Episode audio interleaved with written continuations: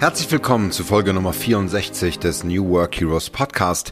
Mein Name ist Jörn Hendrik und ich bin dein Gastgeber auf der Reise in die Welten der New Work, der ähm, ja, des Agile Managements, äh, aber auch ähm, dem Bereich Innovation Management und Lean Startup Management.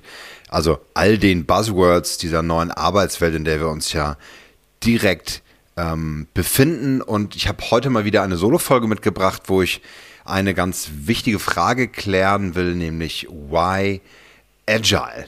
Klammer auf, Teil 2, Klammer zu. Ähm, die erste Why Agile Folge habe ich ja zusammen mit Björn Jensen, der seines Zeichens Agile Coach ist äh, und Ausbilder von Scrum Mastern und Product Ownern. Ähm, ist in den Show Notes auch nochmal verlinkt. Kannst du gerne dir auch nochmal anhören. Aber heute möchte ich dich mitnehmen auf einen eigenen Streifzug durch äh, ja auch ein sehr spannendes Buch, was ich dazu gelesen habe, äh, Anfang des Jahres, Mitte des Jahres und ähm, dich ein wenig mitnehmen und ein bisschen aufrüsten mit Argumenten, warum die Agilität das ja, Management, die, die, die, die Management- und Führungs- ähm, äh, des, äh, der heutigen Zeit werden wird oder ist und, und, und in der Zukunft werden wird und sich auch weiterentwickeln wird. Ähm, lass mich das äh, versuchen, möglichst auch einfach und klar darzustellen. Und ähm, jetzt nochmal ein kurzer Hinweis zu dem, was die New Work Heroes gerade ausbrüten und was du tun kannst. Ich möchte dich ganz persönlich bitten, geh doch mal ganz kurz auf deinem Handy oder falls du am Rechner sitzen solltest oder eine Nähe hast auf deinen Rechner und öffne die Internetseite newworkhero.es, dahinter ein Slash und dann schreibst du Spruchkarten, also newworkhero.es slash Spruchkarten. Und dann wirst du eine wirklich schöne Landingpage sehen, die ähm, kurz und bündig erklärt, wie unser neuestes Produkt aussieht. Es sind insgesamt zehn kunstvoll gestaltete, gestaltete Karten von äh, mit Artworks des Künstlers Vidam. Äh, Attila hatte ich übrigens auch schon mal im Interview.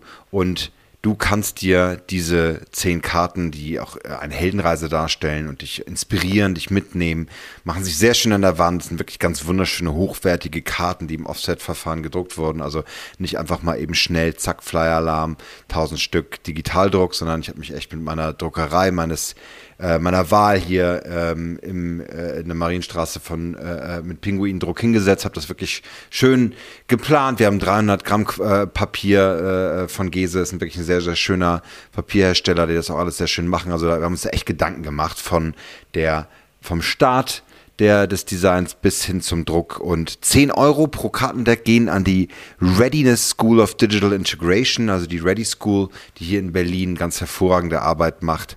Und ausgesucht habe ich mir das Projekt der Berlin Kids, denn ich finde, dass durch die Pandemie ähm, eine Zielgruppe so gut wie nicht bedacht wurde und um die sich nicht gekümmert wird, ähm, die auch äh, ja, dem Virus äh, schutzlos ausgeliefert sind. Das sind nämlich unsere Kinder unter zwölf Jahren und ähm, schutzlos auch in Klassenräumen mit Lehrern, die nicht so wirklich wissen, wie man Hybridunterricht machen soll und schon gar nicht wissen, wie man ähm, Online-Unterricht machen soll. Natürlich hat sich das jetzt gerade alles ein Stück weit relativiert, weil wir Sommer haben, aber ähm, leider erwarten wir anscheinend ja auch eine weitere Welle und vielleicht geht es auch nochmal weiter. Und insbesondere Kinder, die aus äh, sozial schwachen Hinter, äh, Familien kommen, die sich es nicht leisten können, einfach mal einen Laptop zu kaufen, ähm, da haben wir einfach mal einfach null Schule. Ja, und über um solche Kinder kümmern sich äh, die Ready und das finde ich ganz hervorragend und ähm, ja, freue mich auch sehr auf, äh, auf die äh, eine der nächsten Folgen, wo ich äh, Anne interviewt habe und da äh, dir einmal ein bisschen näher vorstelle, was die Ready macht. An sich auch eine ganz, ganz tolle Gründerinnengeschichte. Du kannst dieses, äh, diese diesen Kurs unterstützen, diesen Purpose unterstützen, indem du die Karten kaufst. Die Karten machen sich hervorragend für Teams, für ähm, dich ganz persönlich als Geschenk. Du kannst sie deiner gesamten Abteilung kaufen und natürlich ähm, allen MitarbeiterInnen äh, deines Unternehmens. Ähm, und äh, wenn du noch Hilfe brauchst, deinen Chef oder die Chefin zu überzeugen, sag Bescheid. Äh, Mache ich gerne. okay, gut, ihr Lieben. Dann lasst uns mal reinstarten und ich äh, will euch kurz mitnehmen auf eine kleine Geschichtsreise. Und ähm, man spricht das ist dann kommt immer an, auf welche Quelle man schaut, von so fünf industriellen Revolutionen, durch die wir gelaufen sind. Einmal die ähm, erste, die sich um das Thema Mechanisierung kümmert. Ja, da haben wir so 18. Jahrhundert, Anfang 18. Jahrhundert oder Mitte, ähm, so, so um die ne, 1771, wo es, wo es anfing mit den ersten, ähm, mit den ersten Dampfmaschinen, wo letztlich das Pferd ersetzt wurde. Ähm, und äh, die ersten Maschinen, die ersten mechanischen Maschinen auch entwickelt worden, wie Webstühle und ähnlichem. Ja, und dort auch, äh, gerade in England ging es ja dann ganz stark auch um den Export von Wolle, dass ja England immer noch, äh, was den Tweet angeht, äh, äh, äh ganz weit, weit vorne, auch mit einigen Fashion-Brands, ja, völlig klar. Ähm, und dann kamen wir in den Bereich der Elektrifizierung. Da ging es also ein Stück weit auch darum, dass ähm, wir äh, tatsächlich dann Gaslaternen austauschten äh, und die Glühbirne erfunden wurde und äh, letztlich auch durch diese ähm, die Massenproduktion mit, mit abgedeckt wurde. Völlig klar. Danach kamen wir in die dritte industrielle Revolution mit der Automatisierung, der Globalisierung und letztlich äh, berührt das auch schon die digitale Revolution. Ähm, und zwar 1971 letztlich angefangen, wo die ersten Computerchips ent entwickelt wurden. Und in den 80ern ging es eigentlich direkt los. Aber es war immer noch ähm, Globalisierung angesagt, es war auch immer noch Auslagerung angesagt, es war, ähm, war, war immer noch angesagt, dass ähm, wir äh, hier schneller ähm, produzieren, automatisieren und äh, auch dafür IT-Systeme nutzen. Also wir haben eigentlich ähm, viele Systeme, die dann, äh, die dann noch über, über Papierwirtschaft äh, liefen, dann langsam Stück für Stück äh, mit IT-Systemen äh, abgeliefert. Aber erst danach kommt die vierte industrielle Revolution, nämlich die Digitalisierung. Ähm, und hier sagt die eine Quelle, es startet erst im 21. Jahrhundert. Ähm, ich würde sagen, definitiv fing es, fing es an mit der ersten, mit der Entwicklung der ersten Computer, weil wir dann die Wegbereiter sind. Und die andere Quelle aus dem Buch Project to Product von Kim Kersten, was ich, ich dir hiermit empfehle, ähm, ist und bei äh, Gene Kim vor allen Dingen als, äh, äh, also Mick Kersten heißt er, genau. Mick Kersten ist der Autor. Project to Product, beschreibt das sehr, sehr schön und äh, sagt auch, es gibt in diesen industriellen Revolutionen oder diesen Revolutionen selbst immer eine eine erste Anfangsphase, in der diese Revolutionen dann langsam die anderen ablösen. Also ähm, ist auch ganz interessant zu wissen, die letzte Gaslaterne, die äh, sozusagen brannte und dann auch angesteckt werden musste durch den Laternenanzünder, das war wirklich ein Berufsstand, äh, die, die ging 1930 aus in Paris. Ja? Also das war eine Zeit, in der schon lange die Glühbirne äh, überall aufleuchtete und unsere Städte immer heller und heller machten.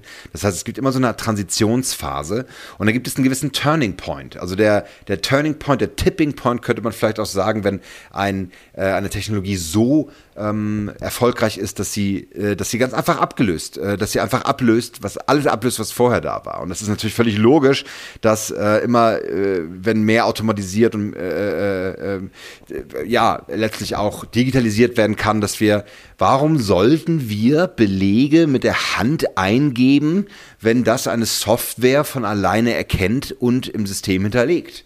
Ja, das ist, muss man sich wirklich fragen. Und ähm, die Antwort ist natürlich, es macht überhaupt keinen Sinn, wir lassen es sein. Ja, also die einzige Frage könnte sein, wir müssen Arbeitsplätze bewahren und ein wenig festhalten an, ähm, an, an, an gestrigem, aber äh, logisch ist es nicht. Ja. Und dann äh, übrigens äh, nochmal ganz wichtig, dass Deployment, die Deployment-Periode, also da, wo es, wo es, wo es angepasst wird und wo es sozusagen, äh, wo es dann in die Wachstumsphase geht, ähm, der äh, äh Mick Kersten in seinem Buch äh, schreibt hier von dem äh, von der von dem Age of Oil and Mass Production, also äh, wo das Öl äh, mit entdeckt wurde und dadurch auch natürlich die ähm, die, die Weltwirtschaft äh, äh, nochmal ganz andere Geldmengen versorgte bis bis in das heutige Zeitalter übrigens hinein, wo dann letztlich die Postwar, also die Nachkriegszeit mit der mit den goldenen ähm, mit dem, mit dem mit der goldenen Phase, das war hier in Deutschland haben wir das ja sehr gut analysiert ähm, über den Fahrstuhleffekt, äh, der hier von Beck auch als, äh, als Soziologe mit, äh, mit, mit genannt wurde. Also diese Idee, dass eine gesamte Gesellschaft im Reichtum mit dem Fahrstuhl einmal eine, eine Etage höher fährt und alle sich durch Massenproduktion entsprechend Fernseher le äh, leisten konnten. Den Volkswagen fuhren, den Käfer, ja, und später den Golf und so weiter. Also das waren, waren alles so Anpassungen. Jetzt muss ich aufpassen, dass ich hier äh, mein Soziologieherz, ich habe es kurz angesprochen hier mit,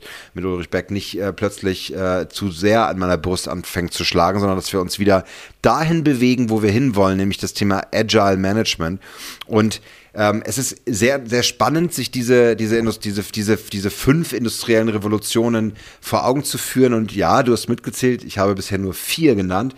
Ähm, und das Spannende ist, dass die fünfte industrielle Revolution die der Personalisierung ist, also die in der zweiten Dekade des, äh, des, des, des 21. Jahrhunderts starten wird. Also wir sind kurz davor, wir können es sehen, wir können es riechen, aber wir können es noch nicht ganz greifen. Ich finde es immer ganz spannend, den ganzen Digitalkonferenzen, wo ich bin und in den, äh, auch mit allen Techies, mit Tech-Bloggern und auch mit auch Entwicklern und Entwicklerinnen, mit denen ich spreche, höre ich es immer natürlich. Ähm, AI, ähm, also äh, äh, Artificial Intelligence, aber auch äh, äh, der, die, die Anwendung ähm, von Algorithmen zum Erkennen von Daten, zum Auswerten von Daten, aber auch der Umgang mit bestimmten Interfaces, also sei es ähm, über Augmented Reality oder Virtual Reality, also die Frage, wie wir unsere digitale Welt wieder zurückholen in die heutige, ja, gehen bei mir immer so Bilder auf, ähm, wie äh, mit dem äh, mit dem wunderbaren Science-Fiction-Thriller äh, äh, mit, mit, mit Tom Cruise über, oh, jetzt fällt mir der Titel nicht an, ne? das ist ja auch ganz toll. Aber da hat, die, äh, das MIT, äh, also das, das, das, die berühmte Universität in Massachusetts mitgemacht und dort aus ihrem Labor wirklich ähm, auch mit Technologie versorgt, was, was, was, das, was die Interface-Entwicklung angeht. Ja? Und mir fällt der Name des, des, ähm, des Films auch gleich ein. Minority Report ist es ja ganz genau. Genau. Ja, und da ist ja das Spannende, dass wir wahrscheinlich gar keine Bildschirme mehr haben werden, sondern dass wir eher mit Interfaces arbeiten, die integriert sind in Arbeitsbereiche oder aber auch mit, mit, mit, äh, mit Holographien passieren. Also das sind eher so Zukunftsbilder, aber was damit gemeint ist mit Personalisierung ist, dass wir eigentlich ähm, mit, mit tiefgehender äh, ähm, äh, Technologie und äh, mit Software ähm, es schaffen, ähm, derartig zu, äh, zu personalisieren und zu automatisieren, dass wir die Kooperation mit Maschinen und auch Bewusstsein, Maschinenbewusstsein vielleicht sogar äh, erhöhen und dadurch auch nochmal eine ganz andere Produktivität erreichen. Ja, das äh, super spannend, Zukunftsmusik. Die Frage ist natürlich, oh Gott, wie arbeitet man in Projekten, wo wir über Maschinenbewusstsein reden, also über äh, künstliche Intelligenz, die uns Arbeit abnimmt, die wir, wo sich niemand äh, Mitte des 17. Jahrhunderts hätte vorstellen können, dass das jemals gehen wird, dass wir mit Maschinen reden, äh, Befehle erteilen und diese dann ausgewertet, analysiert werden und weitergegeben werden können. Und das vielleicht auch in Feldern, wo wir meinen, boah, das hätte ich mir äh, nie denken können. Ja, wie zum Beispiel in der Ideation, äh, in Kreativphasen, wo, ähm, wo Formen entwickelt werden. über, ähm, da gibt es ja auch verschiedene Bilder über ähm, über, über, über, über AIs, äh, die Google da steuert mit äh, alleine die Bilder, die, äh, die, die hier mit Deep Throat gemacht werden, sind, sind immer wieder atemberaubend, ja, wo, ähm, wo man davon spricht, ja, Maschinenträume und, und was da wohl passiert. Ja, ich denke, da wird einiges passieren. Das ist auch ein Bereich, in dem ich sonst sehr kritisch bin, wo ich sage, künstliche Intelligenz ist eigentlich nur eine Maschine, die automatisiert wird. Wie wird sie kreatives Denken abnehmen von Menschen? Das bleibt uns vorbehalten. Ja, aber wer weiß, vielleicht äh, überleben wir gerade da eine, eine Überraschung. Ähm, und äh, übrigens bin ich kein äh, glaube ich nicht daran, dass Maschinen Menschen auslöschen werden, sondern äh, im Gegenteil, äh, ich glaube, dass wir ähm, ja, immer mehr ähm, davon profitieren können und dass wir auch ähm, Technologien erschaffen, da glaube ich ganz fest dran, die nachhaltig äh, auch dafür sorgen, dass wir endlich ähm, auch mit ähm, mit, mit unserem Planeten ähm, ja, vernünftig in Einklang leben können, sodass diese Technologien nicht mehr verschmutzen, verpesten, zerstören, sondern im Gegenteil aufbauen, nachhaltig funktionieren und Co. Weil je ähm, weiter, äh, je, je mehr ich eine Technologie weiterentwickle, desto desto unabdingbarer ist es, dass äh, nachhaltig gearbeitet wird und dass wir nachhaltig äh, mit Rohstoffen umgehen, weil Rohstoffe nicht unendlich sind und weil das sonst nicht funktioniert. Gut, aber jetzt ähm, habe hab ich wirklich alles Mögliche abgedeckt. Die Frage ist, wie lässt sich, wie lassen sich Produkte und damit meine ich Software, Apps, verschiedenste Produkte, äh, die, die sogar auf äh, Webseiten selbst funktionieren als Progressive Web Apps, also Anwendungen, die direkt angesteuert werden können, ohne dass ich meine App äh, runterladen muss oder einfach der ähm, äh, wirklich mit, mit, mit, mit direkt nativen Apps auf äh, der iOS oder ähm, der, ähm, der, äh, der Android-Welt ähm, agieren lasse. Und ich finde das Beispiel von Musikstreaming-Diensten mal ganz spannend, aber auch Filmstreaming-Diensten, die ja immer wieder auch ähm, neue Ideen entwickeln, ähm, wie ihre Zuhörerinnen oder Zuschauerinnen ähm, äh, die Produkte konsumieren. Und mein Lieblingsbeispiel ist dabei immer so die, den Mix der Woche, den mir meine Spotify-App immer anzeigt und die Frage daran, wie der Musikgeschmack angepasst wird. Jetzt bin ich äh, auch gerade unter die Musikliebhaber gegangen mit meinem Plattenspieler und meinem, meiner Musik und hab äh, vermisse, hab sehr vermisst, äh, wirklich ganze Alben zu hören und habe das aber jahrelang tatsächlich gar nicht mehr gemacht, weil ich wirklich nur von Song zu Song gesprungen bin ähm, und, äh, und mir diesen Algorithmus äh, äh, dem vertraut habe quasi. Ähm, mit aber auch spannenden Ergebnissen, weil ich äh, Bands gefunden habe und auch Musik, die ich äh, vorher so nie angesteuert hätte. Ähm, aber im Plattenladen stöbern und natürlich eine Platte rausnehmen, hat natürlich auch ein ganz wunderbares Gefühl, dieses haptische und probieren äh, will ich gar nicht von weg. Die Frage ist nur, wenn man reist, wenn man unterwegs ist, wenn man Musik hört, während man arbeitet äh, und keinen Plattenspieler zur äh, Hand hat, ähm, wie man Musik hört, die einen nicht stört, nervt und äh, sondern die einen, die genau das tut, was, was sie soll. Und da gibt es ja auch hervorragende Arbeitsplaylisten zum Beispiel. Und wie entwickelt man so einen Service? Da möchte ich mal kurz auch äh, möchte ich mal kurz drauf einsteigen, mit euch äh, das durchspielen und ähm, da äh, bewegen wir uns jetzt hin. Denn eins ist ganz wichtig und das ist ein Einstieg, den ich, ähm, den ich am den ich am stärksten finde von dem Buch Project to Product äh, von McKersten, der sagt, das Problem mit unseren heutigen Organisationen ist nicht, dass sie äh, mittlerweile realisiert haben, dass sie sich transformieren müssen. Das tun ja die meisten, sondern das Problem ist, dass äh, Organisationen immer noch Management-Frameworks benutzen und, und, äh, äh, und letztlich Infrastrukturmodelle, die aus früheren industriellen Revolutionen herleiten und die ähm, in dieser aktuellen industriellen Revolution der digitalen keine Anwendung finden. Als Beispiel nennt er althergebrachtes Accounting, also Budgetplanung, die Planung von großen Projekten über Millionen. Ja, das sind oft einfach auch MitarbeiterInnen, die dort sitzen, die nicht verstehen, wie man agile Verträge aufsetzt und wie man dort ähm, ja in schnelleren ähm, äh, in schnelleren Phasen als über ein Jahr oder zwei, drei Jahreshorizonte Verträge schneidert. Ja, dann gibt es etwas wie organisationelle Hierarchien. Davon kann ich hier natürlich ein Lied singen als Organisationsentwickler Entwickler, die nicht mehr ähm, äh, gangbar und sinnvoll sind, weil einfach Informationen und vor allen Dingen auch Entscheidungen viel zu lange brauchen, bis sie sich, ähm, bis sie sich äh, langsam mal äh, absenken auf, auf, auf den Bereichen der, des Unternehmens, wo die Arbeit gemacht wird. Ja. Und äh, dann haben wir das Thema Lean Manufacturing, also das ganze, äh, das ganze Thema über ähm, über, über den TPS, also dem Toyota Production System ähm, oder das Schlagwort Kanban, das super ist ähm, für eine Zeit, in der man schnell Autos produziert, die man auch zurückholt. Und noch werden ja auch Autos produziert, aber äh, eigentlich werden jetzt eher sowas wie fahrbare Mobiltelefone äh, produziert, die einfach an die Steckdose müssen. Wir müssen also keinen äh, komplexen Verbrennermotor mehr bauen, der ähm, auch extrem wartungsanfällig ist, sondern wir machen einfach ein Elektroauto rein mit, mit, einem schönen Akku und das Wichtige ist die, dass wir vorher vielleicht, bevor wir ins Auto einsteigen, das Navigationssystem schon bedienen können, das Auto uns vielleicht direkt schon sagt abends, dass es ein Software-Update braucht und das alleine durchführt und so weiter.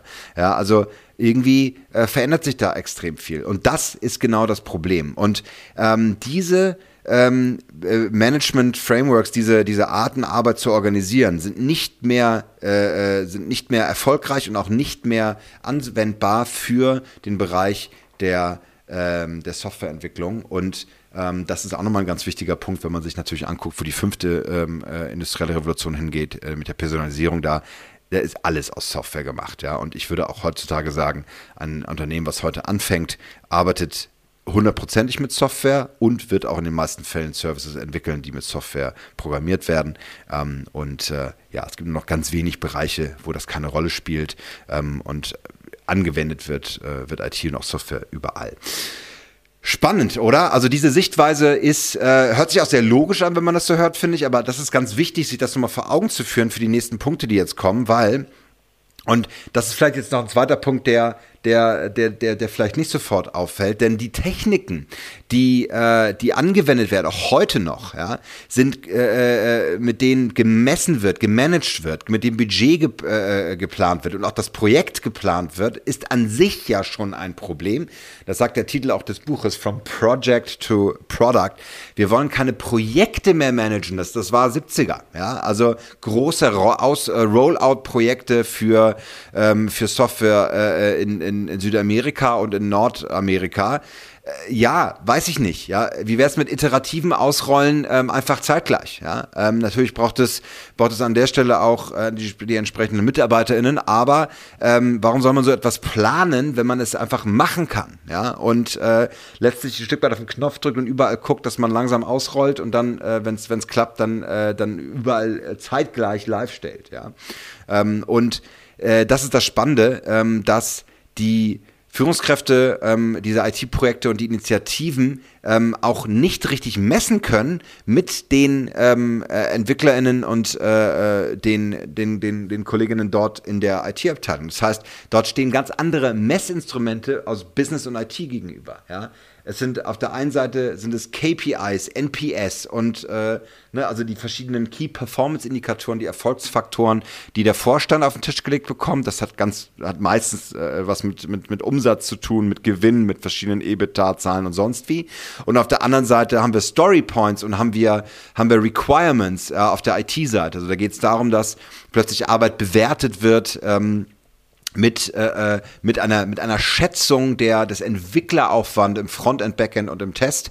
Ja, und diese werden zusammengetan und dort wird sich ein Team, das crossfunktional arbeitet, gemeinsam darauf festlegen, ähm, wie groß die, der Aufwand ist und wo es hingeht. Ja, das wird ein CEO niemals verstehen, leider, weil es dort einfach einen großen Disconnect gibt und das muss natürlich aufhören. Und eine äh, Company wie Facebook oder auch wie Google ähm, oder auch wie Spotify, die einfach, ähm, die bei Hard digital digital sind, die also digital gestartet sind, die haben da äh, natürlich gar keine Übersetzungsschwierigkeiten, weil sie es einfach von Anfang an sind. Da ist ja selbst der CEO-Entwickler und ähm, weiß ganz genau, ähm, kann äh, zur Not auch nochmal selber Hand anlegen und Code schreiben und ein Feature entwickeln. Ja, das ist natürlich ein ganz anderen Schnack als in den äh, DAX und DAX-Konzernen ähm, äh, hierzulande, wo wir diesen Disconnect immer noch sehr deutlich haben. Also alleine schon dieser, dieses, dieser Habitus, dass Vorstände, ähm, äh, also da kann ich, brauche ich mal nicht das, äh, das, das Feminum mit, äh, Femininum mit anhängen,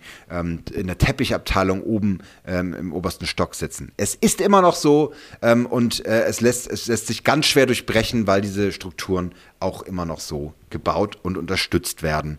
Ähm, ja, wahrscheinlich trage ich als Berater auch noch äh, was dazu bei, indem ich äh, ja, äh, mit denen dann auch noch so spreche. wer weiß. Aber lass uns das mal weiterziehen. Also ich glaube, der Unterschied ist klar geworden, ähm, dass letztlich, solange nicht geplant wird, äh, wie, wie entwickelt wird, kann diese ähm, kann diese, diese Transitionsphase der, äh, der Digitalisierung der vierten industriellen Revolution nicht richtig vonstatten gehen. Und dann wird es einfach, und das ist natürlich leider auch ein Punkt, der, der extrem wehtut, und das sehen wir natürlich auch hierzulande äh, sehr häufig bei Unternehmen, die, die, wo man sagt, Mensch, das waren große Marken, die haben, die haben großen Einfluss gehabt und jetzt sozusagen sterben sie weg. Sie werden ersetzt quasi durch Unternehmen, die genau das sind, 100% digital, die genau verstehen, wie diese Projekte geplant und weiterentwickelt entwickelt werden. Und da wartet dann leider am Ende doch da der Bankrott und auch irgendwo der Tod. Es ist aber auch so, dass natürlich ein, eine, eine Umorientierung, ein Turning Point,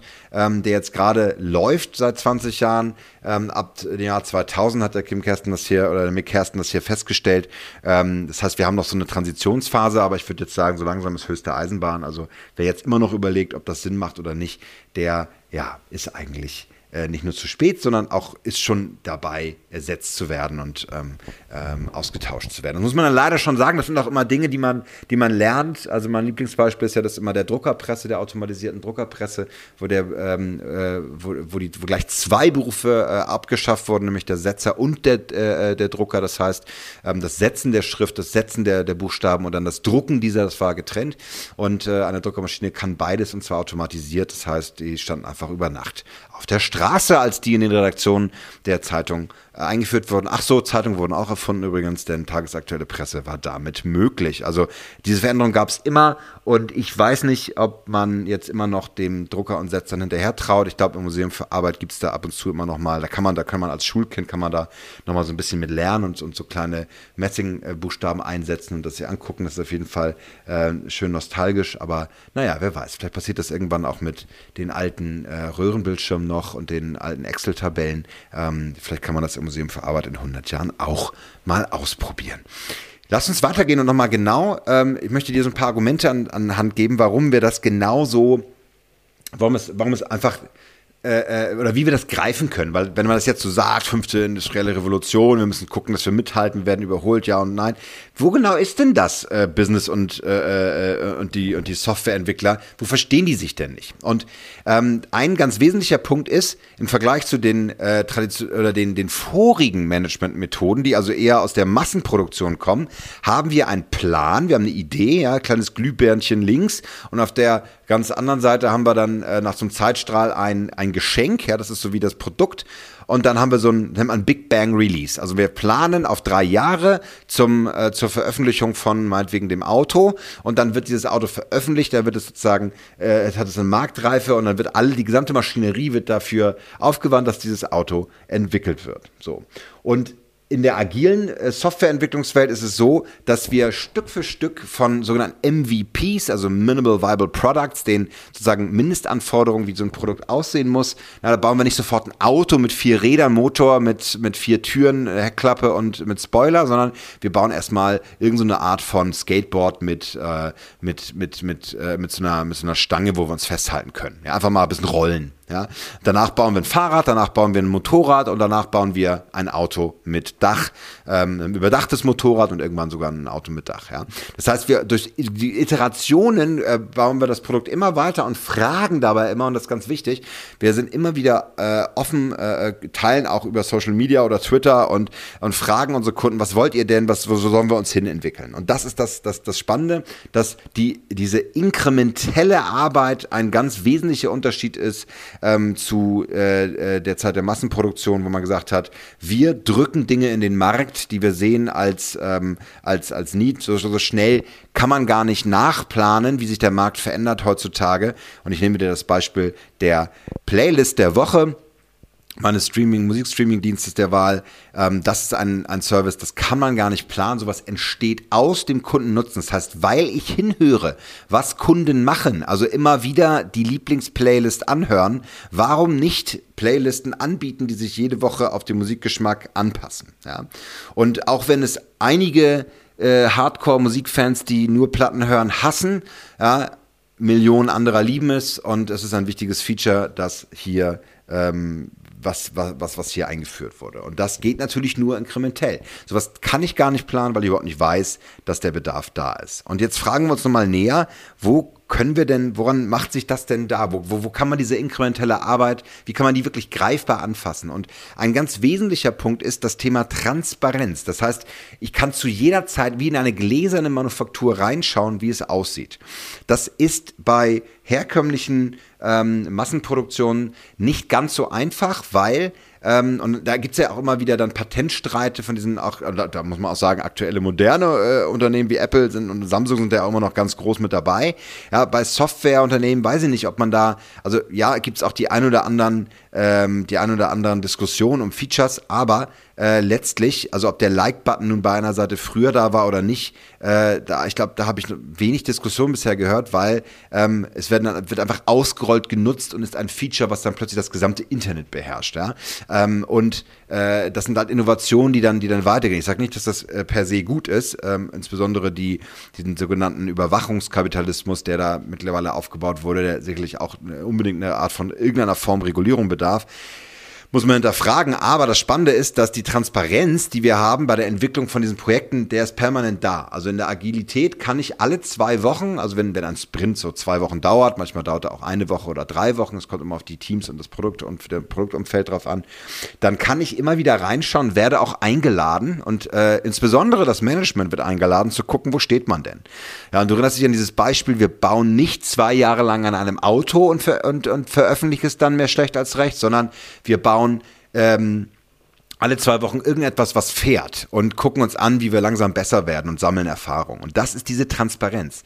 Im Vergleich zur, ähm, zu einem Big Bang Release ist es so, dass man erstmal abtaucht wie so ein U-Boot und dann erst ganz zum Schluss nach zwei Jahren irgendwie auftaucht. Ja? Also dann gibt es immer wieder so Zwischenmomente, äh, äh wo man dann mal so eine, so eine Standortbestimmung macht und reinguckt, aber eigentlich ist da keine Transparenz möglich. Den nächsten Punkt, der ähm, äh, nächstes Argument, was ich dir an die Hand äh, geben will, ist das Konst konstante Produzieren von Mehrwert, also constantly creation of value.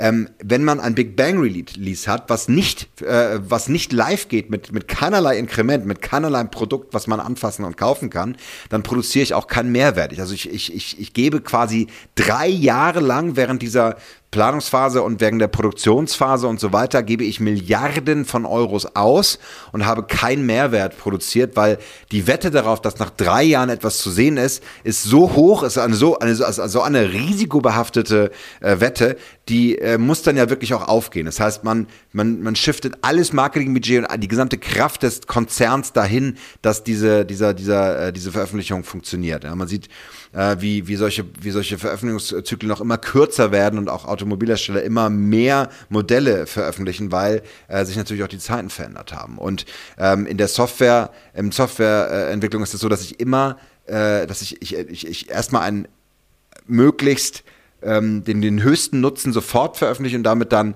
immer, immer, immer tiefgehender gehe und, und von dem Feedback der, der NutzerInnen lerne, die mir sagen, was sie alles wollen und das dann anpasse. Das heißt, auch da wird die Kurve sich komplett anpassen. Es gibt Produkte, die haben, die haben gestartet als, ähm, als etwas ganz anderes und dann hat sich der Service weiterentwickelt. Ja, also da gibt es äh, hunderte Beispiele.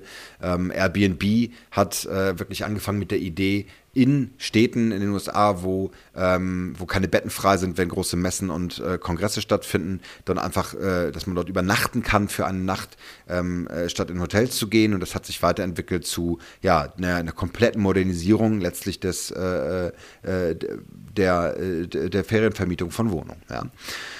Gut, gehen wir mal weiter. Und zwar ein weiteres ähm, Argument für ähm, oder warum ähm, wir eine andere, ein anderes Vorgehen brauchen äh, in der Entwicklung äh, und, und, oder der, agilen, äh, des agilen Managements ist die Anpassungsfähigkeit. Die Anpassungsfähigkeit während ähm, einer, äh, während äh, agiler Softwareprozesse ist konstant hoch.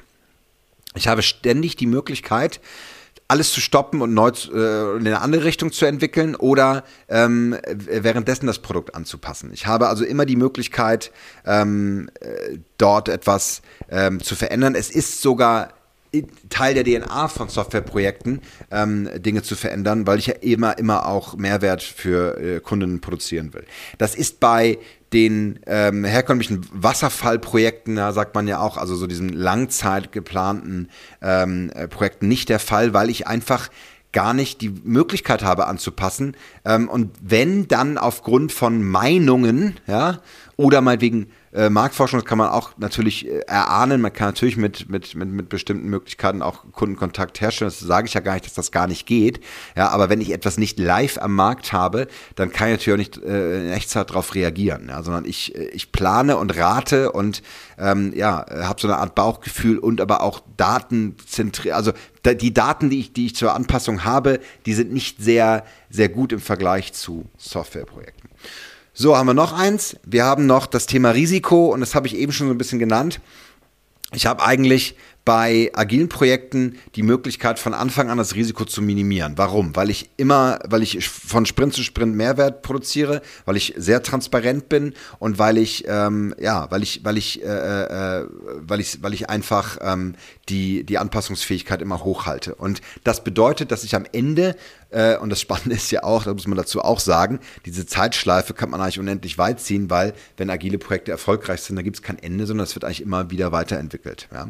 Und äh, das ist natürlich auch bei Wasserwaldprojekten das, äh, das gleiche, wenn ich sage, ich habe ein erfolgreiches Produkt, dann baue ich das nächste. Aber ähm, ich habe hier einfach ein extrem hohes Risiko, weil ich einfach nicht weiß, was am Ende passiert. Ich, ich sammle nicht genügend Daten, um hier mit anherzugehen. Also, agile Projekte reduzieren das Risiko weil sie transparent sind und mehr Mehrwert produzieren. Sie sind anpassungsfähiger und schneller. Sie produzieren konstant Nutzen für die Kunden und sie liefern eine konstant hohe Transparenz. Also vier wichtige Argumente, die du mitnehmen kannst, um einfach auch mal noch den allerletzten davon zu überzeugen, dass ja die Art, wie wir arbeiten, ähm, in der vierten industriellen Revolution, in der wir uns befinden, durchaus angebracht ist und nötig ist. Und letztlich sei noch ein äh, Abschlusswort gesagt, dass ähm, diese Veränderung, die wir dann da spüren, auch teilweise dann so schnell ist, dass diese Sprache, in der wir dann sprechen, in der wir arbeiten, ja, die äh, dann einfach wie eine Fremdsprache wirkt, äh, fast uneinholbar wirkt. Und das ist gar nicht äh, das ist eigentlich gar nicht richtig. Ich glaube, dass äh, man sehr schnell lernen kann, in zwei Wochen Sprints äh, Sachen anzupassen und dass es übrigens auch in der menschlichen Natur liegt, ähm, flexibel zu sein, immer wieder kreativ nachzufragen, stehe ich gerade richtig und auch ähm, schnell zu reagieren, das können wir Menschen sehr, sehr gut. Wir sind keine äh, in Produktionslinien gepressten Roboter, die drei Jahre lang an irgendeinem Mist arbeiten, den, wo wir nach einem halben Jahr wissen, kein Mensch mehr braucht und dann mit aller Kraft und Milliarden in den Markt drücken müssen.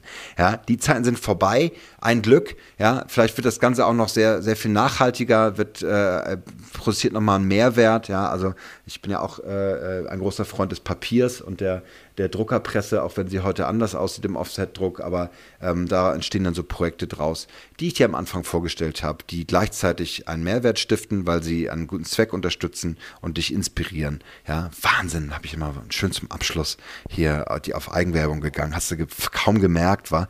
Ähm, ja, vielen Dank fürs Zuhören an der Stelle. Ich hoffe, diese Argumente bringen dir etwas und nehmen dich mit auf diese Reise. Äh, das Buch von Mick Kersten, Project to Product, sei dir nochmal empfohlen ähm, und auch nochmal der Podcast von Björn Jensen, der in den Shownotes mit angezeigt ist. Ich wünsche dir ja ein ähm, inspirierende Restwoche, Resttag, wo immer du auch gerade bist, wie spät es bei dir ist. Und äh, ja, verbleibe mit heldenhaften Grüßen. Dein Jörn Hendrik.